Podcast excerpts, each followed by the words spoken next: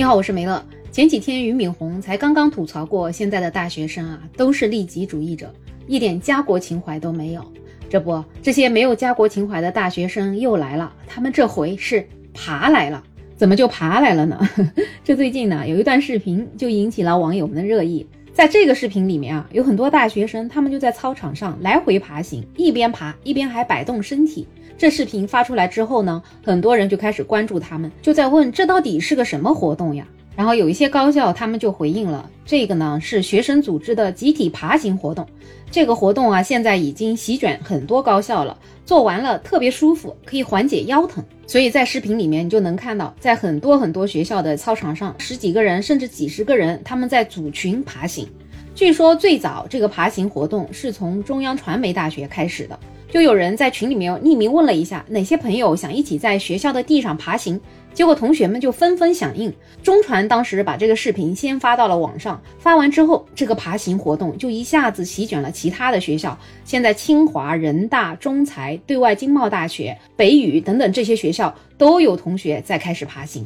有一些网友看到这个视频就开始担心了，这怕不是精神或者心智出问题了吧？就觉得真可怕。如果大学里面到处都是有人在地上爬，那很难想象这个场景。所以有一些网友就强烈呼吁：你这学校都不管了吗？但是有一些学校的保卫科他们还真不管，他们说这个就是学生组织的一个活动，他们爬就好了。但是也有学校的老师说会去查一下到底是怎么回事儿。不过要说现在大学生的精神状况出了问题，这还真有可能啊。我在网上看到的他们召集爬行活动的人收到的消息，这些消息就是各种大学生给他发的，说我可以跟你一起爬吗？我都好久没有丢过脸了，或者说我可以跟你一起爬吗？我最近精神有点诡异，所以大学生自己也承认自己精神有点诡异啊。为什么他们现在精神这么诡异呢？稍微了解一下目前各个大学的状况，其实就能够知道这一届的大学生他们真没法正常。为啥呢？因为他们在学校里面出不来。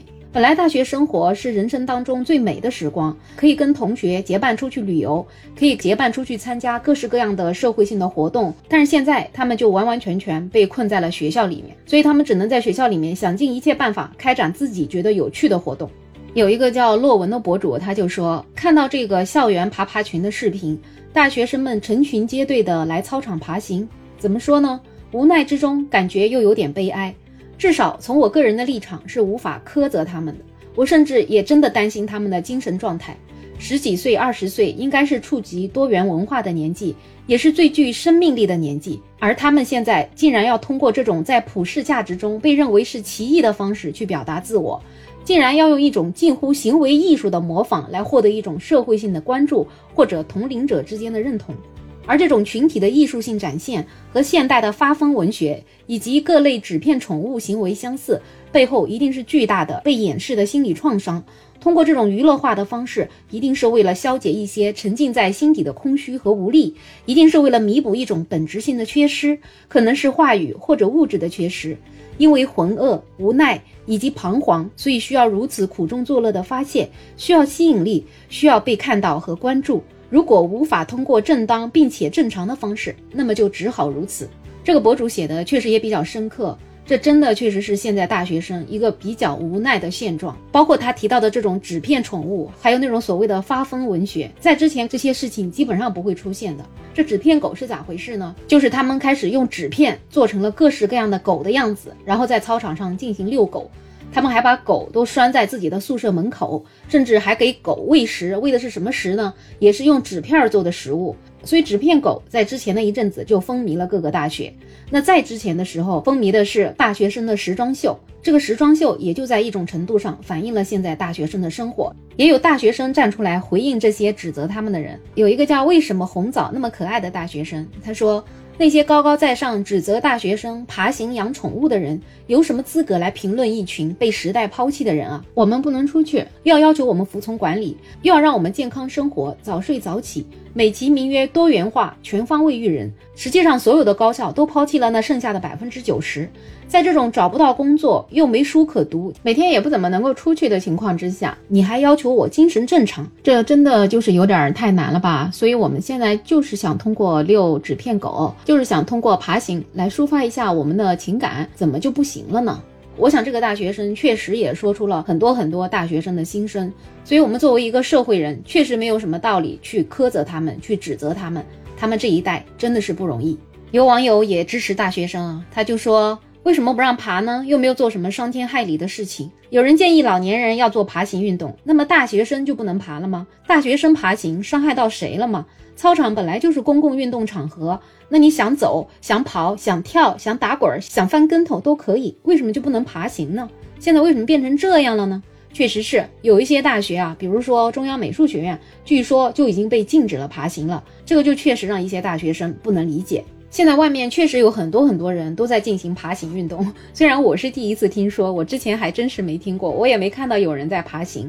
但是我今天在网上查了一下，很多很多的那种广场舞队，他们已经在进行一些爬行的活动，然后还有一些健身房的教练也在带着大家爬行，还有一些人是爬行上山的。为什么现在爬行这么风靡呢？因为据说爬行是对身体有一些好处的。那么爬行运动对身体真的有好处吗？我们来看一下哈尔滨医科大学附属第一医院骨科的副主任医师耿硕他是怎么说的。这位耿医生他就说。爬行运动呢，它本身确实是可以预防腰椎疾病、减少骨质疏松、提高心肺功能、提高身体素质。但是如果运动不当，就有可能会引起上肢损伤或者关节损伤。那首先，它告诉我们爬行运动的好处，第一呢，就是预防腰椎疾病。在进行爬行运动的时候，会将我们全身的力量分散到四肢，可以减少我们腰部的负荷，锻炼腰部肌肉，可以预防腰椎疾病。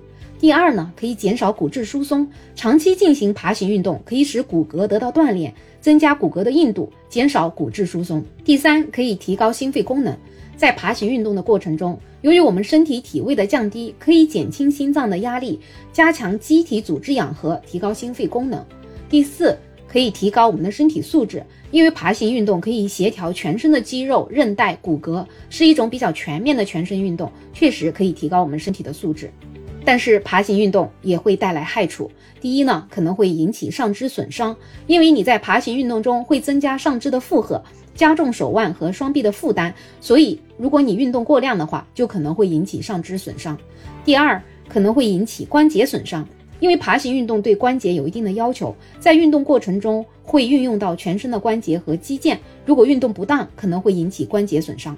当然，我们做任何运动，运动不当的话，都有可能会对我们的身体造成一定的伤害。所以我们在做爬行运动的时候，还是要结合医生的建议，适量的运动，不要伤害自己的身体。不知道你听完爬行运动，你对这个运动感兴趣吗？搞得我都有点想试一试了。所以总的来讲呢，爬行运动它不是一个哗众取宠的运动，它确实是能够锻炼我们的身体。那大学生在目前这种形势之下，他们在学校里面做这样的运动，第一呢可以锻炼到身体，第二也可以让自己变得更快乐一点，可以让自己的精神状况得到一种疏解。从我个人的角度，我是非常非常理解他的，所以也希望各个学校不要太过于去干预大学生的这种运动。好了，今天的话题就聊这么多。不知道你对这个事情怎么看呢？欢迎在评论区畅所欲言，也欢迎订阅、点赞、收藏我的专辑。没有想法，想加入听友群的朋友，也可以在那个绿色可以发朋友圈的软件上加“没有想法”的拼音，再加上二零二零。我是梅乐，我们下期再见。